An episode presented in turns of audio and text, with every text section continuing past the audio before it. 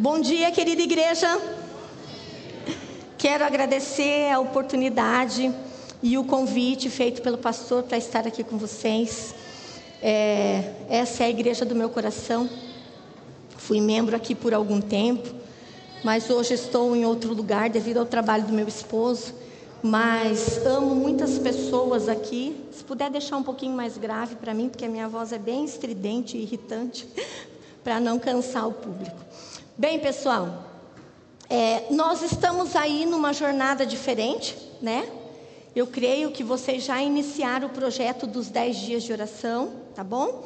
Mas antes de falar um pouquinho sobre esse projeto, eu queria fazer um convite para você, que é membro dessa igreja, que está nos visitando, você que talvez esteja nas redes sociais, eu queria te convidar para você estar presencialmente aqui amanhã, às 19 horas. O que está acontecendo aqui na igreja às 19 horas?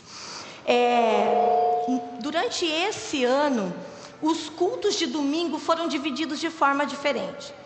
Cada mês do ano está em cargo de um ministério da igreja. E nesse mês está em cargo do ministério dos aventureiros tá? Ah, mas é só para os aventureiros o culto? Não. O culto está sendo preparado, dirigido e organizado por eles, mas é para todos. Então você que tem criança, traga, tá? O tema desse mês dos cultos de domingo está sendo Minha Vida é uma Viagem.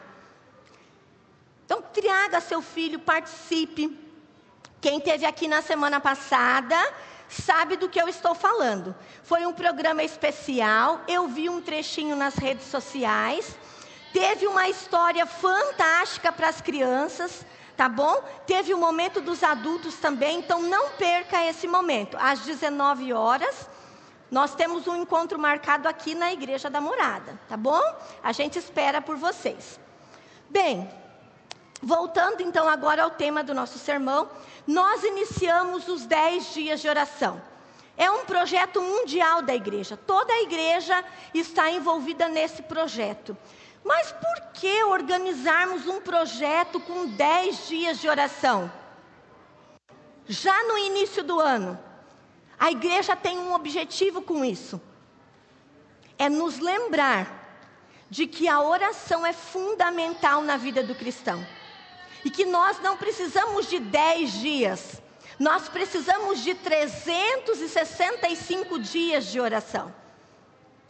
Isso é só para nós desenvolvermos o hábito e fortalecermos isso. Bem, é, o tema do sermão dessa, dessa manhã que eu escolhi foi a chave. Aí eu fui no dicionário Aurélio, eu amo buscar a origem das palavras, Afinal, eu trabalho com educação, gosto muito disso. E chave, segundo o dicionário Aurélio, significa o seguinte: é um instrumento usado para abrir ou fechar uma fechadura. Objeto que determina posse ou direito ou acesso a algum lugar. Por que falar de chave? Eu trouxe aqui algumas chaves. Essa é uma chave de carro. O que vocês acham se eu pegasse a chave do meu carro e tentasse abrir a porta da igreja? Eu conseguiria abrir? Temos outros tipos de chave. Temos a chave tetra, né? A dona do apartamento onde eu moro lá, que o apartamento é alugado, ela é meio paranoica. Então, além das chaves normais, ela colocou tetra nas portas. Em todas as portas. Essa chave tetra diz que é uma das chaves mais seguras para residências. Ela tem quatro lados, diferente das outras chaves.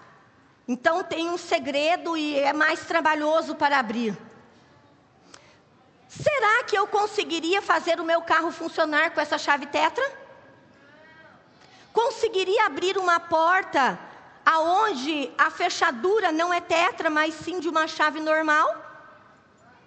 Mas eu trouxe outro modelo de chave, que é essa chave comum que a gente usa para abrir as fechaduras mais comuns, que só tem um lado de segredo.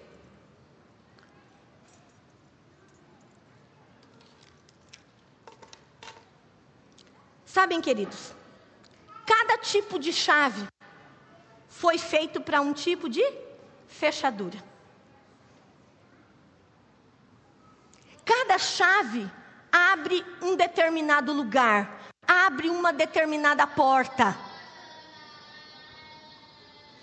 E eu gostaria agora de convidar você a abrir a sua Bíblia, para nós meditarmos no texto dessa manhã, ainda pensando no conceito de chave. Mateus, capítulo 7, versículos 7 e 8. Vamos lá, livro de Mateus, tá bom? Vai ser projetado aqui também, tá bom? Se você não tem a sua Bíblia, fique tranquilo. É, a equipe de mídia vai projetar o texto. Mateus, capítulo 7, versículos 7 e 8. Talvez a nossa leitura aqui seja um pouquinho diferente da leitura da sua Bíblia, tá bom? Eu usei uma, uma, uma linguagem um pouco mais, mais jovem para que a gente possa compreender, tá bom? Vamos lá?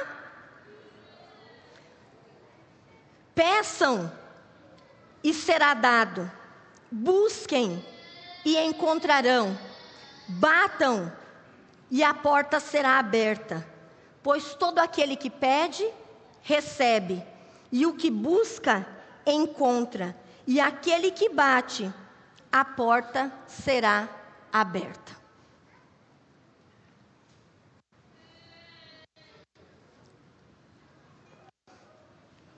Interessante esse texto, né?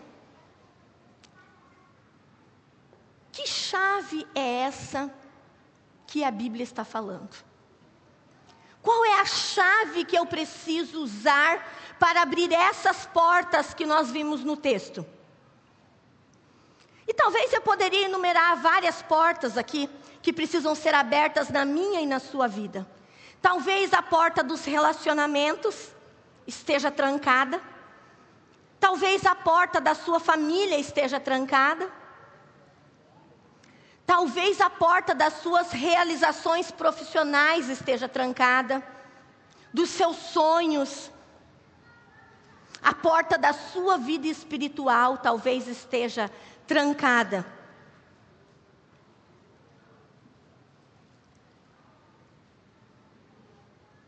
Eu e você, nós, conhecemos as promessas de Deus.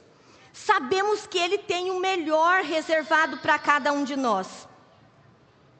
Mas muitas vezes, nós não queremos usar a chave para abrir a porta daquilo que Deus tem preparado para nós. Só existe uma, uma forma de abrirmos uma porta: é usando a chave e girando ela. A não ser que ela seja arrombada. A não ser que ela seja arrombada. Nós precisamos abrir as portas da nossa vida. E para isso nós precisamos nos apossar da chave. Irmã, as portas estão todas fechadas. Nada na minha vida dá certo. Nada do que eu penso eu consigo realizar. Eu bato numa porta e ela não se abre. Eu bato em outra porta e ela não se abre. E há pessoas que passam a vida batendo em portas e as portas permanecem trancadas. Sabem, queridos, nós não queremos usar a chave. E a chave para abrir todas essas portas que eu coloquei aqui, e talvez as inúmeras portas que você esteja pensando que estejam fechadas na sua vida, é uma chave muito especial. E eu chamo ela de chave mestra. Eu não sei quantos de vocês já esqueceram a chave e não puderam entrar em casa. Isso já aconteceu comigo uma vez. Meu marido viajou e levou as duas chaves. Eu levei ele no aeroporto e quando eu voltei, meia-noite e meia, não tinha um vizinho acordado. E eu falei, e a porta trancada. Falei, o que, que eu vou fazer? Eu vou dormir aqui no tapetinho, será? Aí resolvi chamar um chaveiro, pedir socorro. E falei: Olha, eu perdi a chave, meu marido viajou, vai demorar 15 dias para voltar, e eu estou para fora de casa. Não, não se preocupe. E aí chegou ele lá. Depois de quase 40 minutos, chegou com uma chave diferente. E eu, muito curiosa, né? Como é que o senhor vai fazer? O senhor vai estourar a minha porta? Eu vou ter que trocar a porta, a fechadura. Ele falou: Não. Eu tenho uma chave chamada chave mestra. Essa chave abre todas as portas. Ela abre todos os segredos, independente da fechadura. E eu falei: Que coisa, hein? Aí ele falou: Isso nunca, não pode cair na mão de um ladrão. Eu uso para resolver o seu problema, mas na mão de uma pessoa que vai, quer fazer o mal, ele vai passar a, a abrir as portas sem ter que arrombar. E voltando para o nosso texto dessa manhã, Deus nos deu uma chave mestra que abre todos os tipos de porta, que consegue ler todos os segredos de qualquer fechadura. E essa chave mestra é a oração. Vocês creem nisso? Vocês creem que a oração pode abrir qualquer porta? Por mais emperrada e antiga que seja essa fechadura, por mais que essa fechadura dessa porta seja a mais moderna, a mais segura, a mais tecnológica, eu creio. Eu creio que essa chave, chamada oração, pode abrir qualquer porta. Nenhum segredo impede ela de abrir a porta. O quanto você tem o desejo de abrir as portas que estão fechadas na sua vida? Sabem, eu conheci uma pessoa que ela me disse a coisa mais estranha que eu já ouvi na minha vida. Todas as vezes que a gente se encontrava, ela me falava de um mesmo problema. E ela falava: Olha, eu não consigo encontrar a solução. Eu falei: Você já orou?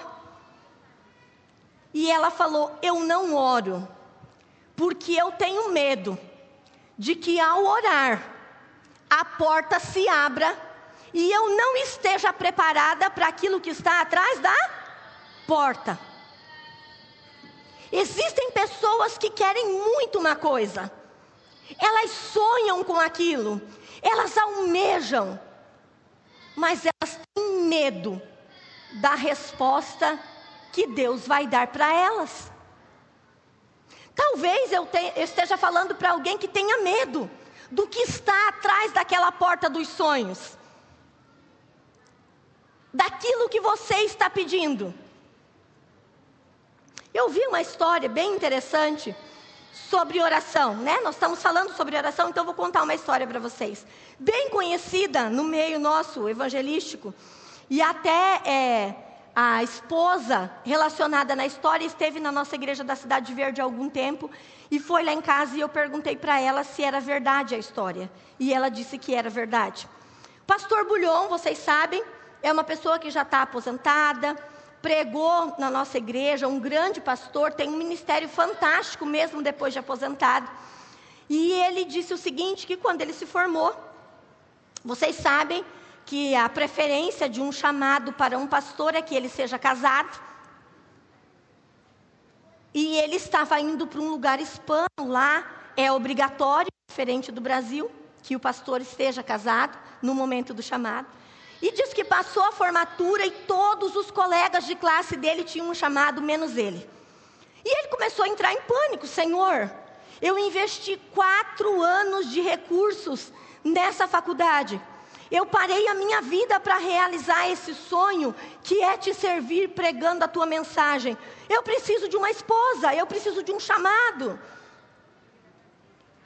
E aí ele orando, orando, orando, e passado uma semana ligou um presidente de uma associação e disse o seguinte para ele: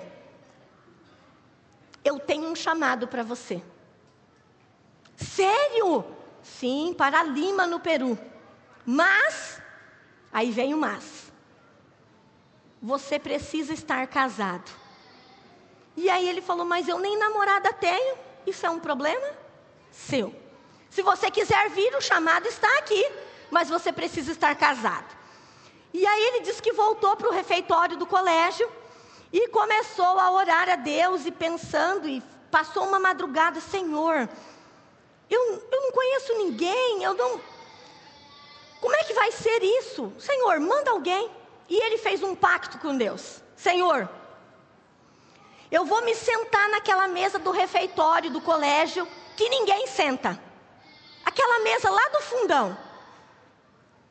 E a primeira pessoa que vier, a primeira menina que vier e sentar na minha frente com a bandeja e me der bom dia e disser eu posso sentar com você, eu vou pedir ela em casamento. Olha o desespero da pessoa, né? Ele queria muito abrir aquela chave, aquela porta. E aí ele orou a Deus e foi, gente. E aí diz que quando ele estava lá no refeitório, ele olhava todas as meninas bonitas do refeitório e ele pensava assim: ó, podia ser essa. Aquela ali seria legal, ó, aquela ali, aquela ali e tal. Rapaz, passou um tempo, passou um tempo e ele lá sozinho. Diz que daqui a pouco, gente, ele percebe que vem uma pessoa determinada, da perna grossa, com a bandeja. E daí, quando a pessoa ia passando as mesas, ele ia falando: Senhor, essa não, essa não, essa não, essa não, essa não. É muito feia, não, não, não, não. E ela sentou na mesa: Bom dia, posso sentar com você? E ele falou: Senhor, o que que eu fiz e o que que o Senhor fez? Vocês percebem, gente, que muitas vezes a gente quer abrir uma porta, mas a gente tem medo do que está atrás da porta. Eu peço para Deus, mas eu quero que Deus dê a solução como eu quero que aconteça. E ele disse que naquele mesmo dia ele contou a história para ela, disse a promessa que ele tinha feito a Deus, falou: Você quer se casar comigo? E ela disse: É o sonho da minha vida. Ela já amava ele e ele não sabia. E é a esposa dele, a professora Sara. E ela esteve na nossa casa e eu perguntei para ela, falei, Sara, isso aconteceu? Ela falou, aconteceu, professora. Mas hoje ele come aqui, ó. Na palma da minha mão. Hoje o negócio se inverteu. Queridos, Deus pode abrir todas as portas. Por mais fechadas que você acha, que você possa pensar que elas estejam. Sabe por quê? Porque Deus é o dono dessa chave. Só Ele sabe o que é melhor para mim e para você. Tem um texto de Ellen White fantástico sobre oração. E muitas vezes é, a gente tem o hábito de orar esporadicamente. Mas a Bíblia é muito clara: orai sem cessar. É a todo tempo, é a todo momento. Você quer abrir uma porta que é impossível para você abrir sozinho? Ore sem cessar, e as portas se abrirão. E o texto diz o seguinte: Orai em vosso aposento particular, e enquanto seguir fazendo seus afazeres diários, elevai muitas vezes o coração a Deus. Não há tempo nem lugar impróprio erguer a Deus uma prece. Entre as turbas da rua, em meio a uma transação comercial ou qualquer outra coisa, podemos elevar a Deus um pedido, rogando a direção divina. Devemos ter constantemente aberta a porta do coração, erguendo sempre a Jesus o convite de vir habitar nossa alma como um hóspede celestial. Deus quer fazer parte da sua vida. E não é só antes de dormir, quando a gente se ajoelha e parece que a gente quer derramar diante de Deus todas as desgraças que aconteceram na nossa vida. E eu peço, peço, peço e reclamo, reclamo, reclamo. Não é isso. A oração é algo além disso.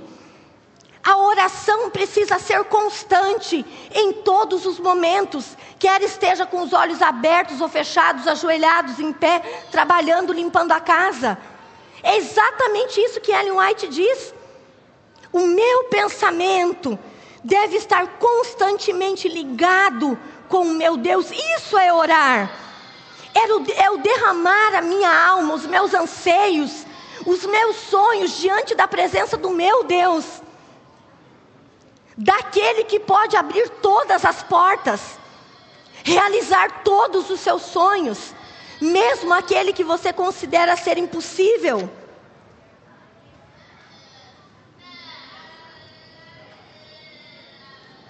Oração abre portas que jamais poderiam ser abertas sem ela. Eu não sei se você crê em milagres. Eu não sei se você já exper experimentou um milagre na sua vida. Se você já teve uma oração respondida e atendida, a oração abre todas as portas, realiza todos os seus sonhos. Mas nós precisamos estar dispostos a aceitar a resposta das nossas orações. Quantas vezes oramos pedindo coisas e há pessoas que passam cinco, dez anos orando por um mesmo objetivo e a pessoa fala: parece que Deus não me ouve, as coisas não acontecem. Sabe, irmãos, muitas vezes Deus já te respondeu. Acontece que a resposta que Deus deu nem sempre é a resposta que eu gostaria de ouvir. E eu continuo clamando, e eu continuo pedindo, e Deus continua me respondendo. Mas parece que a resposta não é a mesma que nós esperávamos. No livro de Números, tem um texto muito interessante, vocês não precisam ler, eu só vou citar ele. Diz o seguinte: Deus não é homem para que minta, nem filho do homem para que mude de ideia. Será que tendo ele prometido não o fará?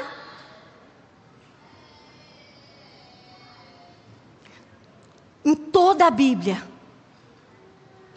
No texto que nós lemos, o próprio Jesus disse: Batei na porta. E o que, que vai acontecer? Ela vai permanecer trancada? Ela vai se abrir. Clame a Deus. E as portas vão se abrir. E esse texto só reforça aquilo que nós lemos em Mateus: Deus não mente. Ele não falha. Se ele disse que se você clamar, se você usar a chave certa que é a oração, as portas vão se abrir, creia, porque elas vão. E se elas ainda não estão abertas, ore sem cessar. Clame a Deus e essas portas se abrirão. Porque não há nada impossível para o nosso Deus. Como nós cantamos aqui, o nosso Deus, ele é invencível, ele é incomparável.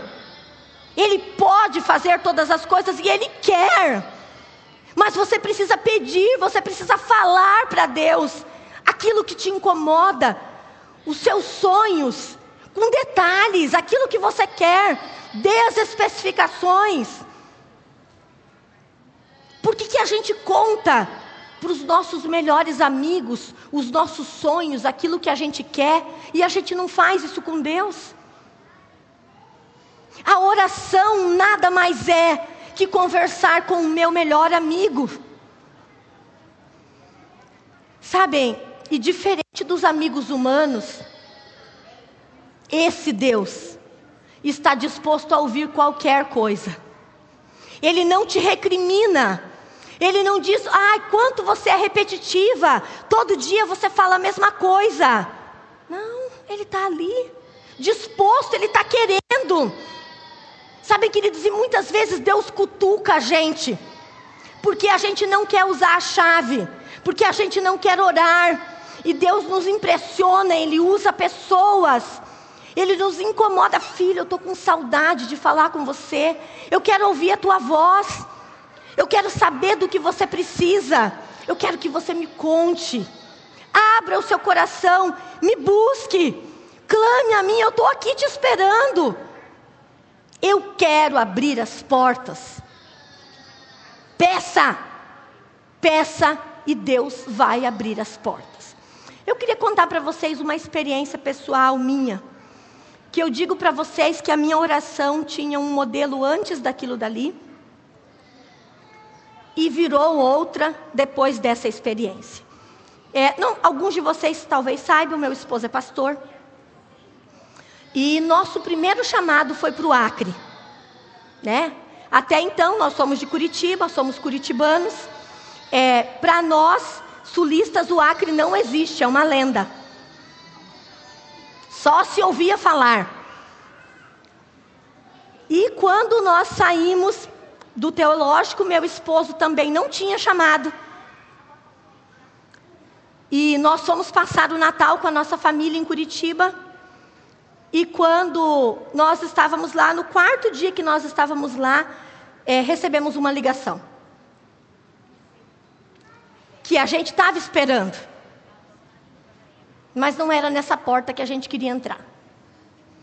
E aí uma pessoa do outro lado diz o seguinte: tudo bem, pastor Fernando, eu fiquei sabendo que o senhor se formou, vi todo o seu histórico da sua família e eu queria te convidar para trabalhar na minha associação, que é uma região, né, a igreja divide os pastores em regiões. Talvez alguns que estejam aqui não saibam disso.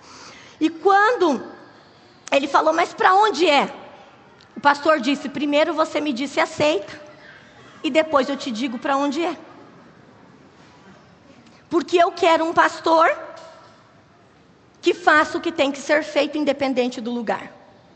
E aí ele ligou para mim, né? Deixa eu falar com a minha esposa.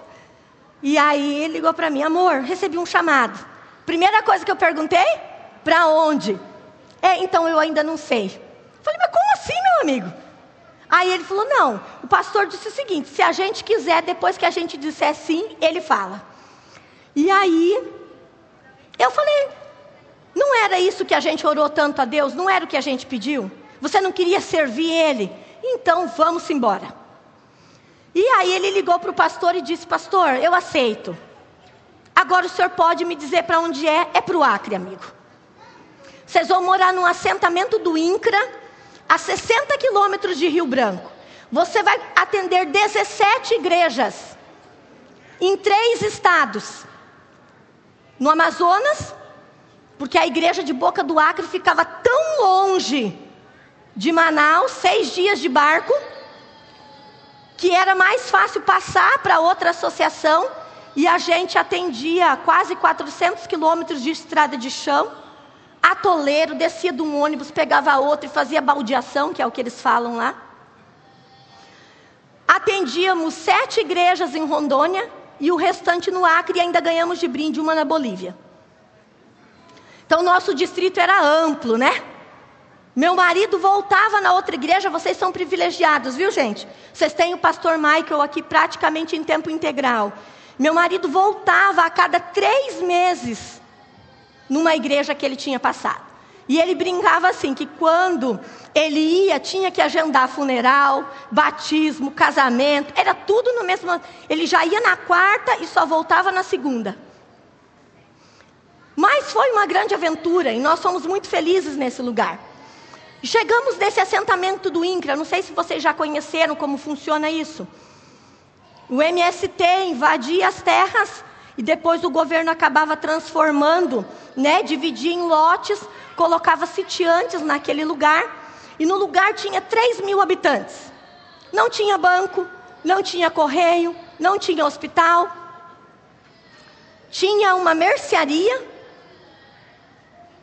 um açougue que quando a primeira vez que eu fui comprar carne, o cara estava usando a mesma serra que corta para cortar a carne, ele estava dividindo um tatu ao meio. E eu nunca mais voltei naquele açougue. Porque eu nem sabia o que era tatu, né? Ainda mais sendo dividido ao meio. E aí, era um lugar assim muito intrigante, gente. A minha casa era tipo a, tapema, a tapera da Juma. Eu morava numa casa. Qual foi o acordo? Essa igreja, gente, aonde nós virou a sede do distrito, pertencia a um outro distrito onde o pastor tinha 60 igrejas. Ou seja, o pastor demorava quase um ano para passar nessa igreja. E eles, cansados, se reuniram e foram lá procurar o presidente. E o presidente disse o seguinte: se vocês comprarem uma casa pastoral, eu mando o pastor. Mas ele disse isso achando que eles não iam comprar. E o que eles fizeram? Você vende três bois, eu vendo isso, isso, isso. Foi comprada a nossa casa. E o irmão, quando nós chegamos lá no primeiro dia, disse: Irmã, a casa custou 12 mil reais. É a única casa que tem cerâmica no piso, porque as outras casas eram de chão batido. Banheiro para fora, giral. Não sei quem vocês sabem o que é giral? É uma, um negócio de madeira, assim, tipo uma metade de uma roda, toda furada, que as pessoas usam para lavar a louça na janela da cozinha, porque não tem pia. Então eu pegava a canequinha para enxaguar a louça e escorria para o lado de lá. Mas nós chegamos nesse lugar, gente, com todas as adversidades culturais, né? É, eu sou da área da educação, não tem escola adventista lá, como vocês imaginam, e tem uma tinha uma escola do Estado. Essa escola tinha quase 3 mil alunos que vinham dos, das linhas, dos ramais que eles chamam, né? Que são os sítios onde tem novos assentamentos. Então tinha os ônibus do governo que traziam essas pessoas para a escola. E eu cheguei nessa escola e assumi 60 horas aulas. Manhã, tarde e noite lecionando biologia. E eu me envolvi nessa escola. E eu percebi a carência daquelas pessoas, daquela comunidade. E eu falei para o Fernando: vamos fazer alguma coisa na escola. Conversei com o diretor e ele nos permitiu fazer um clube de desbravadores, que é a nossa paixão. E nós montamos com as crianças da comunidade nossa primeira reunião, gente, nós divulgamos na escola, entregamos panfletinhos, mostramos vídeos de acampamento e tal, e o diretor cedeu a quadra. Nós tínhamos 220 desbravadores na primeira reunião. Era moleque que não acabava mais. E só para vocês terem noção, nós tínhamos 40 membros nessa igreja. Nós transformamos todos os membros em conselheiros de unidades. Todo mundo, o ancião, o diácono, pastor chamou todo mundo lá. E aí nós tivemos uma ideia, gente, de abrir uma porta que estava trancada. Nós decidimos que dentro de dois anos nós levaríamos aquelas crianças para o Campuri Sul-Americano em Foz do Iguaçu, no Paraná. E eu vou contar para vocês como, como aquelas crianças iam para a reunião do clube, descalços, porque não tinham chinelos para colocar nos pés. E eles faziam ordem unida na quadra, descalço. Crianças que não tinham o que comer, não tinham roupa em casa, que vinham à escola porque a merenda era a única alimentação que eles tinham. E nós começamos um projeto, procuramos os irmãos da cidade de Rio Branco Irmãos, olha, nós precisamos de ajuda, nós temos um projeto e arrumamos alguns irmãos que, pastor, eu vou ajudar, vamos vender. Eu tenho um viveiro, eu te dou plantas, vamos vender, vamos vender pão. Montei uma fábrica de pão na minha casa. As irmãs tinham feito um forno é, fora, de, a lenha, e aí eu falei, gente, vamos transformar isso aqui numa padaria? E aí a gente tirava os pedidos e a gente amassava pão e as irmãs iam lá em casa enquanto eu estava na escola. Eu sei que passaram-se dois anos. Nós conseguimos tudo que nós precisávamos para ir para o Campuri. Conseguimos doação de sapato, porque as crianças precisam de sapato preto para usar com uniforme.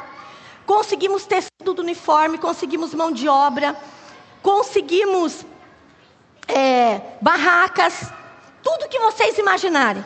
Mas faltava o mais caro, que era o ônibus. E nós orçamos. Da nossa casa até o Campuri davam exatamente 4 mil quilômetros. Isso era em 2004 para 2005, né? O Campuri ia ser em janeiro de 2005. E nós vendemos tudo que nós podíamos e conseguimos 8 mil reais para pagar o ônibus. Só que o ônibus custava 55 mil. E estava chegando o dia de ir para o Campuri, faltavam praticamente um mês. E a gente orando, orando a Deus, e Senhor, abre uma porta, abre uma porta. E aí alguém falou para nós: Olha, eu vou tentar agendar um momento com o governador do estado. E talvez ele atenda vocês. E aí nós decidimos fazer uma noite de oração na igreja. A igreja já tinha se transformado em 120, estava lotada de crianças. Os pais aderiram e nós passamos uma noite inteirinha em oração. E no outro dia, a gente ia falar com o governador, eu e a, e a cozinheira. Chegamos lá, gente, você, quem conhece o órgão público sabe como é, né? Nós chegamos às sete da manhã e era quatro horas da tarde e o cara não tinha atendido a gente. E a secretária disse o seguinte: Eu acho que ele não vai poder atender. E eu disse, moça, o negócio é o seguinte: você não está entendendo. Eu só saio daqui a hora que ele me atender. E fiquei. Quando deu seis da tarde, ele já estava indo embora, gente. Ele não ia atender a gente. E ele estava saindo pela porta dos fundos e eu tinha ido ao banheiro. E ele me deu boa tarde, eu nem conhecia ele. É um dos da família Viana, né? E eu falei: Quem é o senhor? Aí ele falou o nome. Eu falei: É com o senhor mesmo que eu quero falar? Aí ele falou: Mas a secretária disse que não tinha mais ninguém para me atender. Eu falei: Tem, eu estou aqui desde as sete da manhã. Não, então vamos voltar. Voltamos ao gabinete. Eu estava com a menina que ia fazer a comida do clube. E nós contamos tudo que a gente estava fazendo, o que estava acontecendo, montamos uma pasta, porque naquela época não existia tanta tecnologia quanto hoje, né? E começamos a mostrar, e ele falou: quanto vocês ganham para fazer isso? Eu falei: nada, eu sou sua funcionária, porque eu trabalho na escola, mas isso aqui é um trabalho fora do meu horário de trabalho. E ele disse o seguinte: olha, Final do ano, nós já estamos fechando as contas do ano. Vai ser praticamente impossível, mas me dá essa noite e amanhã a gente volta a conversar. E aí nós voltamos lá para o nosso assentamento do INCRA. E aí nós chamamos todos os pais e contamos. E os pais não adventistas disseram o seguinte, professora: vamos fazer mais uma noite de oração? Vamos orar. E oramos mais uma noite. Quando chegamos lá no outro dia, gente, nós entramos na sala. E ele disse o seguinte: as minhas contas já estão fechadas. Eu não tenho esse dinheiro. E aí a gente já começou a chorar, né? Porque na minha cabeça eu já estava pensando assim: como é que eu vou falar para as crianças que nós não vamos conseguir ir? Depois de tudo que nós fizemos, depois do tanto que eles trabalharam, e aí, quando a gente já estava chorando, ele disse o seguinte: Mas eu vou dizer uma coisa para vocês. Desde a hora que vocês saíram ontem daqui, eu não tive paz. Eu não dormi essa noite. Eu tomei Rivotril, eu não dormi.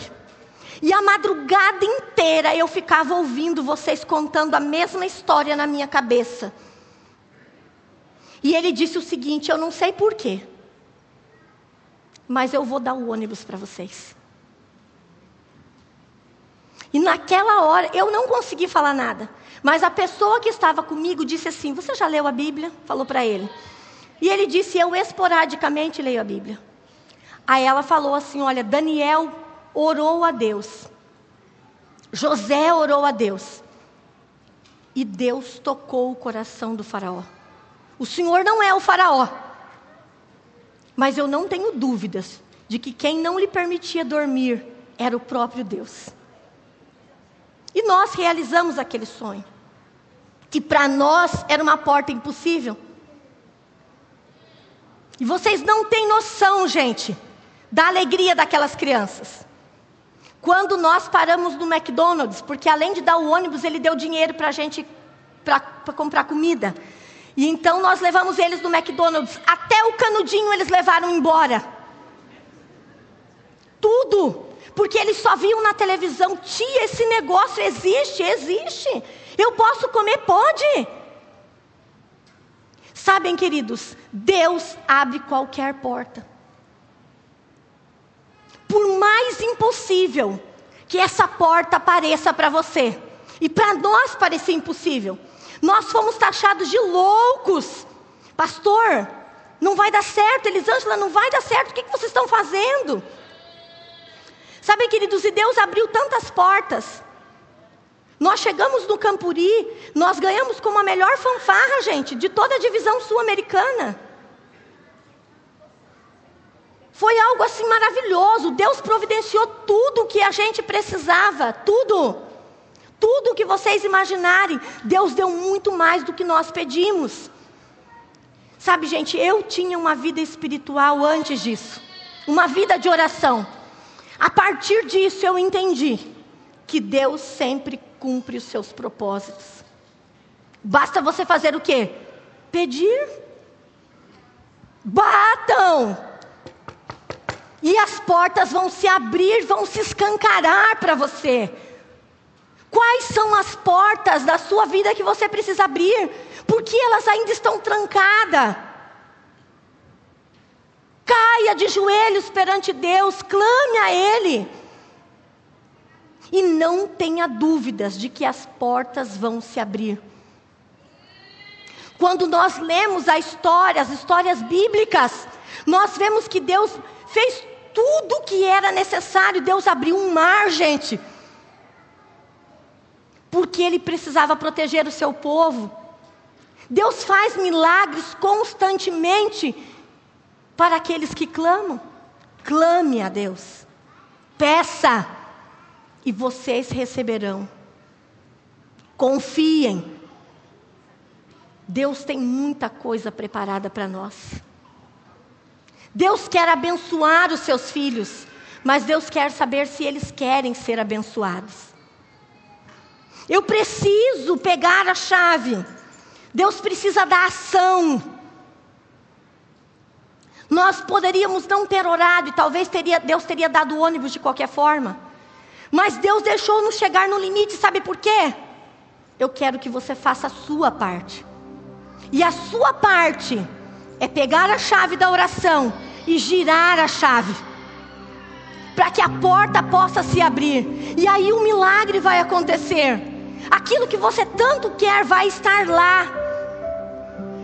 E isso eu não estou dizendo só de bênçãos materiais, irmãos.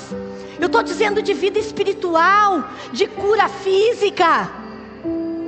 Talvez nós tenhamos pessoas aqui no nosso meio hoje doentes emocionalmente, que precisam de uma restauração emocional.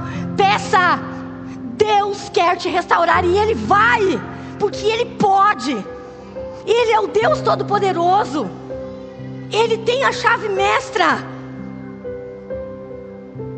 Você não está bem espiritualmente? Olha, eu não quero estudar a palavra de Deus. Eu estou vindo aqui por conveniência, por obrigação. Clame, e Deus vai tocar no teu coração de uma forma que você vai querer se conectar com Ele e criar uma dependência e um relacionamento.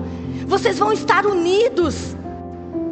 Sabe aqueles teus propósitos de carreira que você só encontra impedimentos, portas trancadas? Queridos, Deus vai abrir a porta. Clame, peça. Ele está esperando. E talvez aquilo que você está pedindo é pouco diante do que Ele tem preparado para você, porque Deus quer te dar o melhor. Ele não quer te dar qualquer coisa. Não se contente com o pouco. Peça e Deus vai dar. Não tenha dúvidas disso. Eu não sei se você precisa abrir alguma porta no seu casamento. Talvez nós tenhamos casais aqui magoados um com o outro aonde não existe perdão, aonde não existe respeito, talvez não exista mais amor, queridos. Deus pode mudar isso. E Ele quer, porque Ele quer que você seja uma família plena. Para que a sua obra avance nesse lugar, vocês dois precisam ser um. Clame a Deus e Ele vai te dar.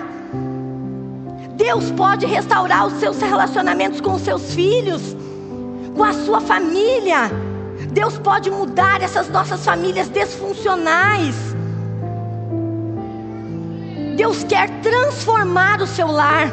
E Ele quer que o seu lar seja um pedaço do céu. Ele quer que ali seja um lugar de paz, peça.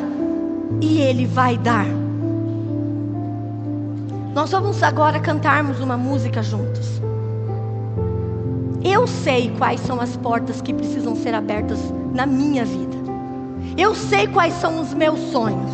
Você sabe os seus. Então, nesse momento em que nós estivermos cantando, coloque isso diante de Deus. Fale para Ele.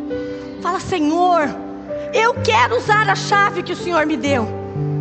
Eu quero abrir essas portas. Me ajuda, Senhor. Toma os meus sonhos, a minha vida e tudo que eu sou em tuas mãos. E tenha a plena certeza de que você vai sair daqui diferente daqui, do que você chegou. Que Deus nos abençoe. O Senhor conhece a cada um de nós melhor do que ninguém, Senhor.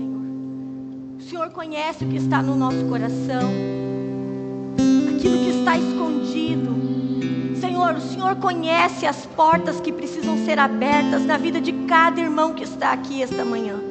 O Senhor conhece as nossas lutas melhor do que ninguém, Senhor. Meu Deus, nos tome em tuas mãos. Nos colocamos, Senhor, nos rendemos diante de ti, entendendo que o Senhor tem grandes planos para nós, Senhor que o Senhor quer ouvir as nossas orações, que o Senhor quer conversar contigo, conosco todos os dias, Senhor. O Senhor quer que partilhemos contigo tudo o que pensamos e o que sentimos, mesmo sabendo que o Senhor já conhece. Pai querido, nesses dez dias de oração que estamos realizando, derrama o teu Santo Espírito sobre esta igreja, Senhor. Tem misericórdia de nós. Nós somos débeis, pecadores. Tomamos decisões erradas, Senhor. Mas ainda assim o Senhor nos ama, o Senhor acha utilidade em cada um de nós, Pai. Nos fortalece em oração. Que a cada dia o Teu Santo Espírito toque no nosso coração e coloque em nós o desejo de Te buscar, Senhor de abrir a tua palavra, de realizarmos o culto familiar, de conversarmos contigo em oração, Senhor, sem medo, sem receios.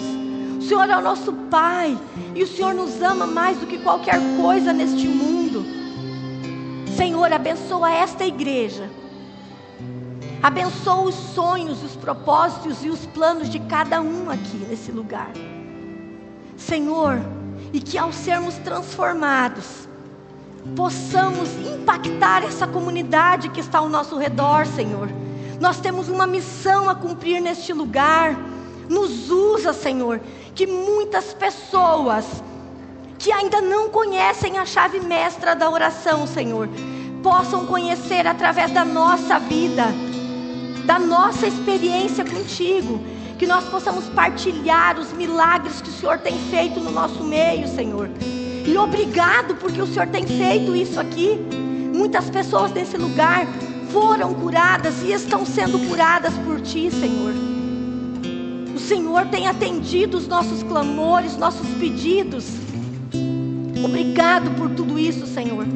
Mas nós sabemos que a bênção não é só para nós, é para todos os teus filhos que estão espalhados na face da terra. Mas o nosso território é o bairro da morada, Senhor. Nos usa nesse lugar.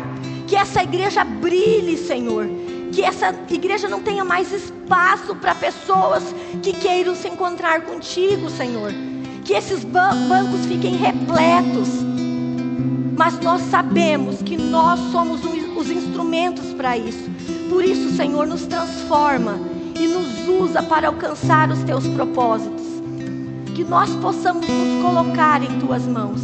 Abençoa cada criança, cada jovem. O Senhor sabe as suas lutas, Senhor.